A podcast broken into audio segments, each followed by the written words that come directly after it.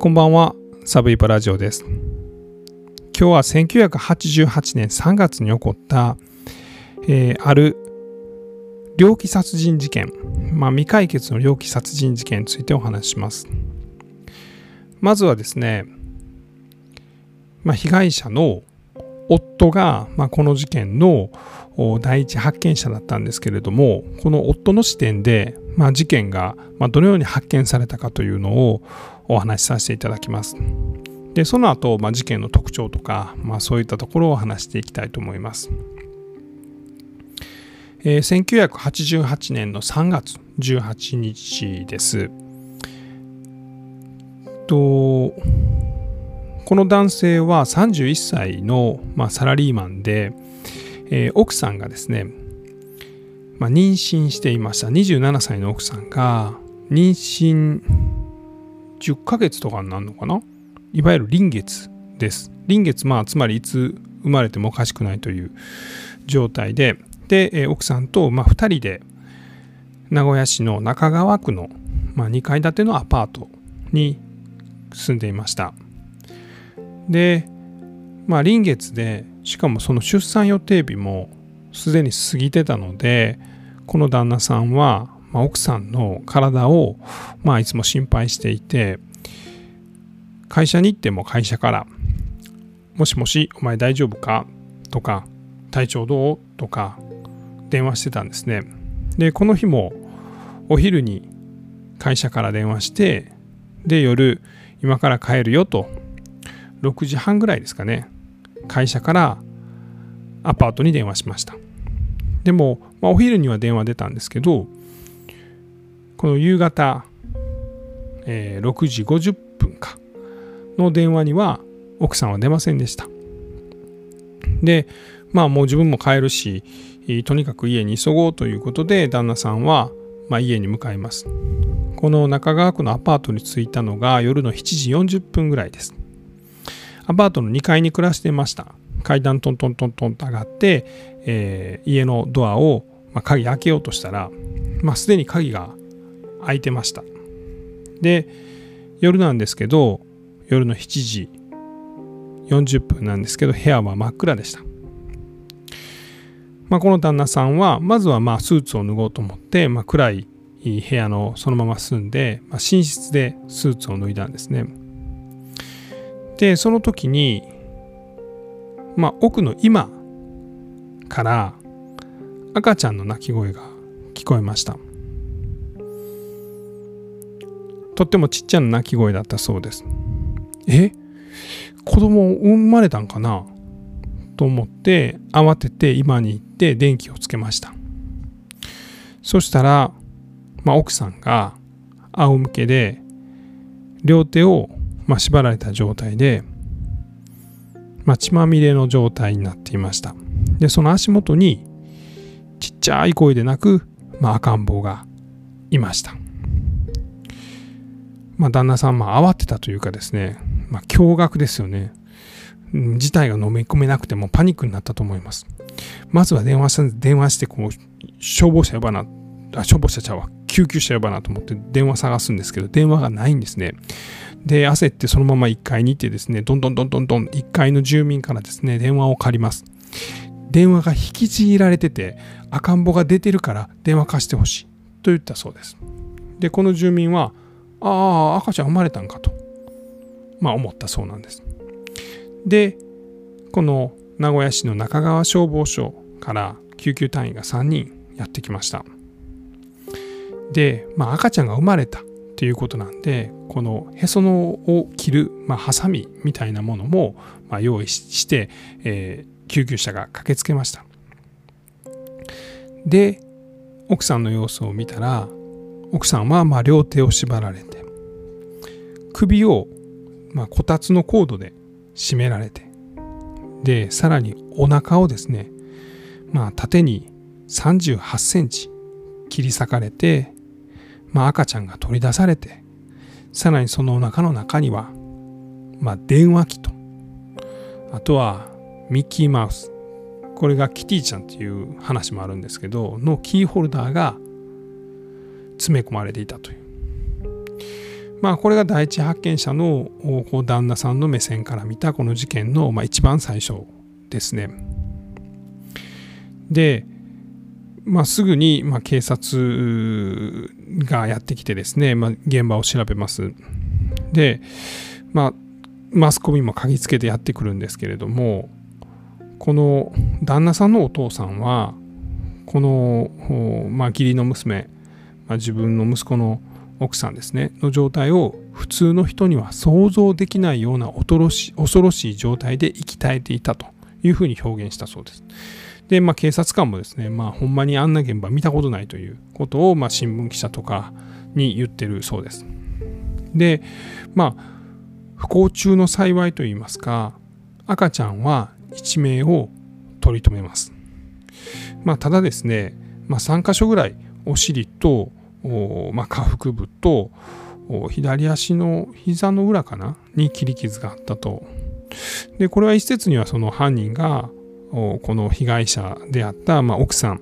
まあ、母親ですかね？のお腹を裂いた時に、まあ、赤ちゃんも切りつけてしまったんじゃないかと、えー、いうことです。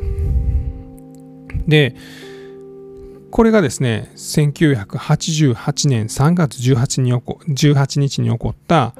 名古屋妊婦切り裂き殺人事件という事件の、まあ、一番最初の、まあ、発見の状態ですね。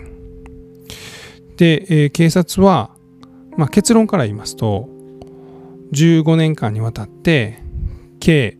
4万人の捜査員を動員して、まあ、この事件を捜査しましたが2003年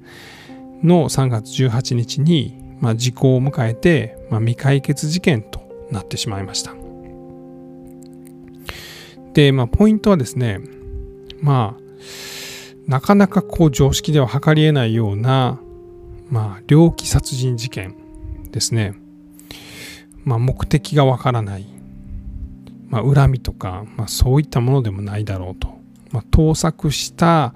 まあ、犯人による、まあ、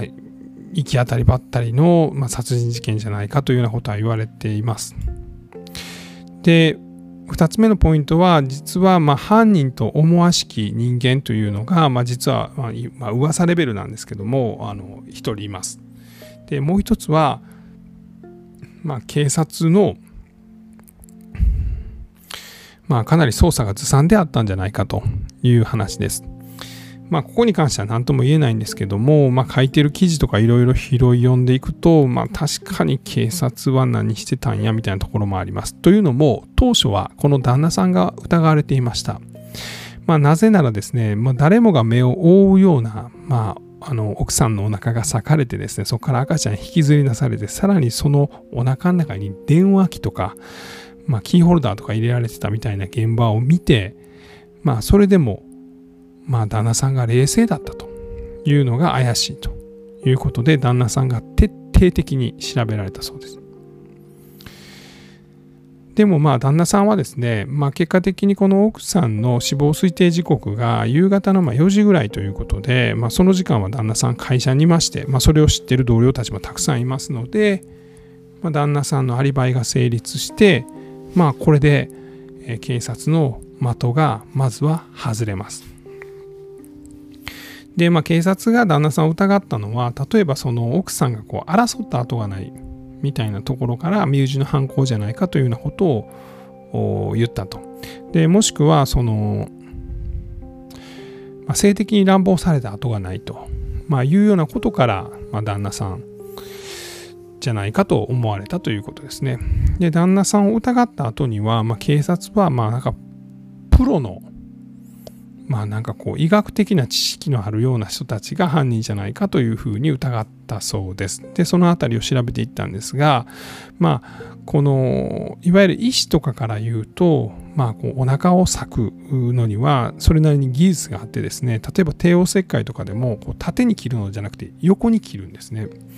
ただまあこの犯人は縦に切ってましてで縦に切らざる得ないような帝王切開の場合でも、えー、おへその下からまあ、切るというのが基本的だったのが、まあ、この犯人はみぞおちあたりから、まあ、長くお腹を裂いていたというようなことからも、まあ、どう見てもこの素人の、まあ、犯行というか、まあ、こうお腹の切り方であるというようなことを言われてます。なので、ここでも警察はま見当違いだったんじゃないかというようなことが言われています。で、まあ、その後ですね、まあ、結論から言うともう1988年に起こって1990年ぐらいからはもう何の何ていうんですかね手がかりも出ずまあ結果的に迷宮入りして、えー、2003年に、まあ、事故を迎えてしまったということです。でこの、まあ、ネットとか一部で言われているこの名古屋妊婦切り裂き殺人事件のまあ、真犯人じゃないかと言われている人物はあくまで噂ですよ、えー、後藤昭弘という受刑者です。これはですね、えー、2000年代にですね、まあ、2人の女性を殺したということで、えー、逮捕されて、まあ、今服役してる男なんですけども1人がですね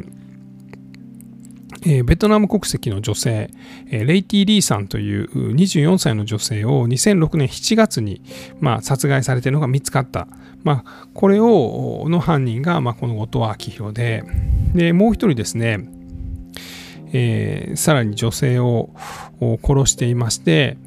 でこの後藤はですね携帯電話にこの死体を損壊して死体を傷つけた写真とか、まあ、そういうのがまあ、たくさん保存されてたから、まあ、いわゆる死体マニアとか、えー、なんかこれ言い方あったんですよね、まあ、死体を傷つけて、えーまあ、喜ぶ、まあ、そういうような、まあ、癖を持ってる、まあ、男じゃないかと。いうことから、まあ、この同じしかも名古屋の事件だったのでこの後藤が実はこのえー、妊婦殺害事件についても、まあ、真犯人として、えー、こいつ、まあ、ぶっちゃけ名古屋にそんな養蚕猟奇殺人者おらんやろというような視点からこいつじゃないかというようなことが言われてます。まあ、ただですね、まあ、この1988年はまだ後藤は若くてですね、えーまあ、そういったことではなかったんじゃないか例えばその少ない目撃証言では、えーまあ、30代のサラリーマン風とか、えー、40代のサラリーマン風とかいう、まあ、このなんか怪しいと思われる目撃証言があるんですね。この名古屋妊婦切り裂き殺人事件。このまあ奥さんが、まあ、お昼間、まあ、実はお友達と会ってる時に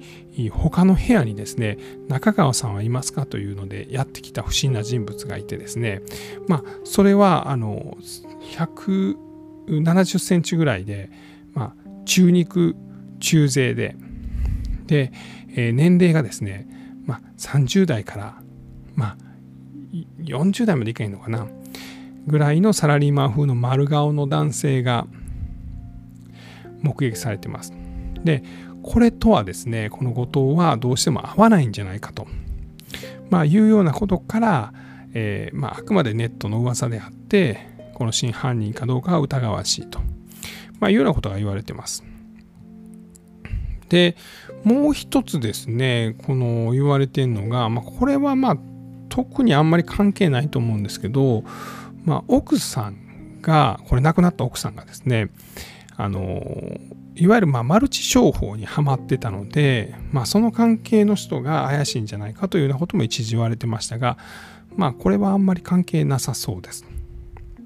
まあとにかく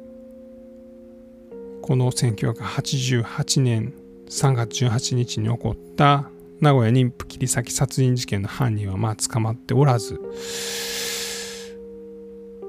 うん、そのまままあ今もどっかにいるんじゃないかというようなところですね。で最後に、えまあ不幸中の幸いですね。まあ、唯一の救いでもあると思います、この事件の。